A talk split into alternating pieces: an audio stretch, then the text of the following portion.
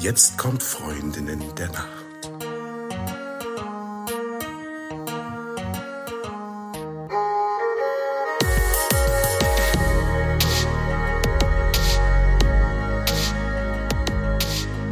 Hallo und herzlich willkommen zu einer neuen Folge von Freundinnen der Nacht. Mein Name ist Talea und bei mir ist die Eva. Hallo. Und bei uns ist auch der Albrecht Forster. Ihr kennt und schätzt ihn mittlerweile. Und heute ist er bei uns äh, in der Rubrik Wie mache ich's richtig? Und zwar Schlafproblemen auf die Schliche kommen. Hallo Albrecht, schön, dass du da bist. Hallo Talea, hallo Eva. Ich habe gerade fast meinen Einsatz verpasst, weil ich äh, euch ja sehe auf dem Bildschirm und ich wollte nur mal ganz kurz in den Raum werfen, wie schön ich es finde, dass wir zusammen sind und über unser Lieblingsthema sprechen. So, und jetzt äh, geht's auch schon los. Und zwar geht ja darum rauszufinden, wie wir überhaupt merken, dass wir Schlafprobleme haben. Und Albrecht, da ist so ein bisschen die Frage, woher weiß ich, dass meine Probleme, ich, ich sage jetzt mal in Anführungsstrichen, man darf ja Probleme nicht mehr sagen heutzutage, dass die nach nachts entstehen und nicht tagsüber. Woher weiß ich das?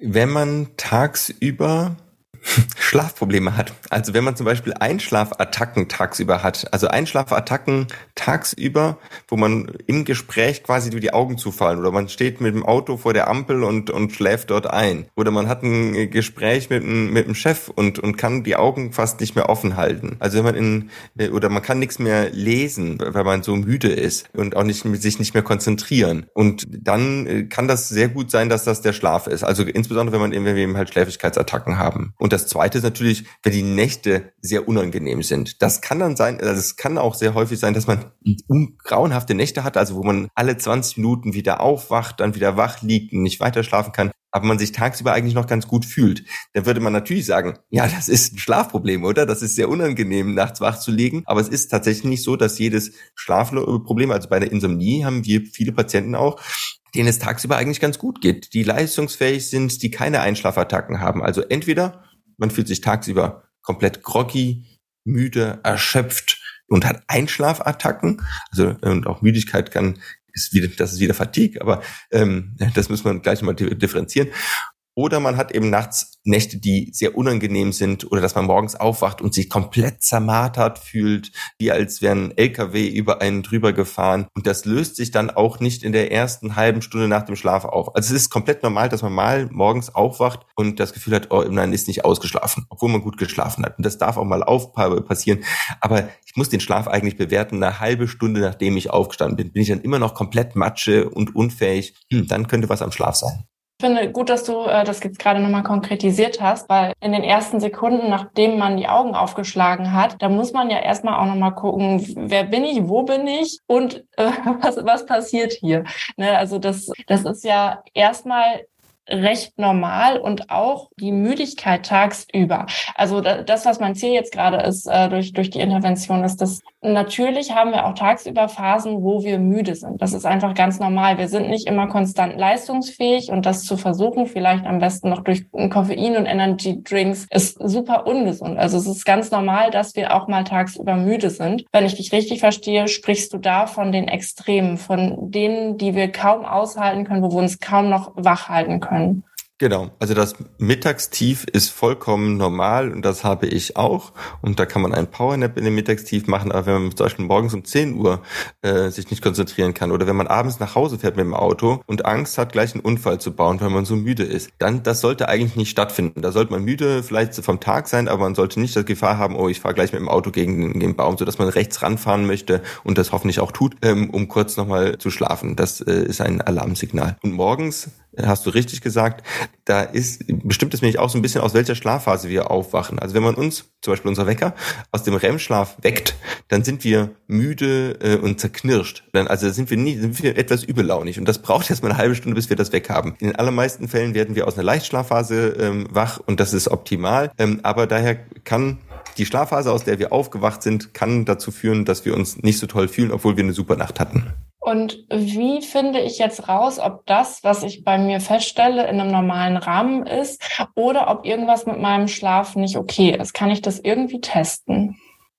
Ja, es gibt, es gibt ähm, Mehrere Möglichkeiten. Also das erste, was ich jedem empfehle, ist, wie wir es auch bei uns im, im Sleep House machen, ein Schlafprotokoll zu führen über zwei Wochen oder über vier Wochen, wo man auf Papier die Schlafzeiten einträgt und aber auch einträgt, wie die Tagesbefindlichkeit ist, ähm, äh, wie häufig man tagsüber Müdigkeitsattacken hat, vielleicht ähm, äh, an welchen Tagen man ähm, nicht einschlafen konnte, wie lange man wach liegt, dass man objektiv sieht, wie häufig tritt das denn auf. Und wenn, wenn die Schlafprobleme häufiger als dreimal pro Woche sind, also entweder, dass der Tag über gar nicht, dass es ganz schlimm ist, weil man so müde ist und schläfrig ist, oder weil man nachts nicht gut durchschlafen kann, dann sollte man zu einem Arzt gehen. Also erstmal protokollieren, das ist schon mal ganz gut. Das hilft auch dem Arzt extrem gut zu sehen, wie häufig das auftritt. Und der Vergleich mit anderen Menschen hilft er mir, weil, weiß ich nicht, wenn Oma, Mutter, Tante, Freund, Freundin jede Nacht acht Stunden schlafen und ich halt nur sechs oder wie auch immer, hilft der Vergleich mit anderen? Ist es ein guter Parameter, um rauszufinden, ob mein Schlaf gut ist oder schlecht? Guter Schlaf muss ja nicht lange sein. Guter Schlaf mhm. kann ja auch kurz sein. Also es gibt geborene Kurzschläfer, die schlafen jede Nacht vier Stunden und haben einen tiefen und einen guten Schlaf. Und daher die Länge ist kein kein Maßstab, sondern wie, wie der, ist viel wichtiger, wie der Tag gelaufen ist, ist ein, ist ein guter, guter Maßstab für die Qualität des Schlafes und ob man, ja, nicht ständig die ganze Nacht irgendwie komisch wach lag, ne? Also wer, wer ganz häufig aufwacht in der Nacht, ähm, also es ist normal, mehrmals in der Nacht aufzuwachen, das ist jetzt nicht schlimm, aber wenn das wirklich ganz häufig ist, 20 Mal pro Nacht, dann ist das auch ein Marker dafür, dass der Schlaf sehr un, un sehr wild ist, ne? Oder wenn man sich sehr viel hin und her wälzen muss. Eine letzte Frage habe ich noch an dich. Ab und zu mal schlecht schlafen, sagtest du ja schon. Das ist jetzt erstmal kein Hals- und Beinbruch. Ähm, wie lange kann ich denn schlechten Schlaf abfangen und wann hat schlechter Schlaf dann auch Konsequenzen für meine Gesundheit?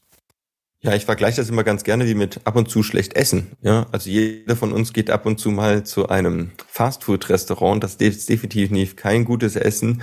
Und das kann man auch mal äh, über mehrere Wochen machen. Und äh, da wird der Körper jetzt nicht äh, großen Schaden äh, von nehmen. Aber wenn ich jetzt ähm, wie bei Super Size Me drei Monate lang nur Fast Food zu mir nehme, dann führt das zu Problemen. Und beim Schlaf ist das ähnlich. Also es ist überhaupt gar kein Problem, einmal die Woche schlecht zu schlafen. Es ist auch gar kein Problem, äh, mal eine Woche total schlecht zu schlafen oder sogar zwei oder äh, zwei Wochen oder sogar drei Wochen. Und das ist vollkommen normal, wie wir eben halt auch mal zwei Wochen eine Erkältung haben ähm, und dann eben halt zum Beispiel viel schnarchen oder dann viel schwitzen und und schlechter schlafen. Das lässt sich das lässt sich nicht verändern.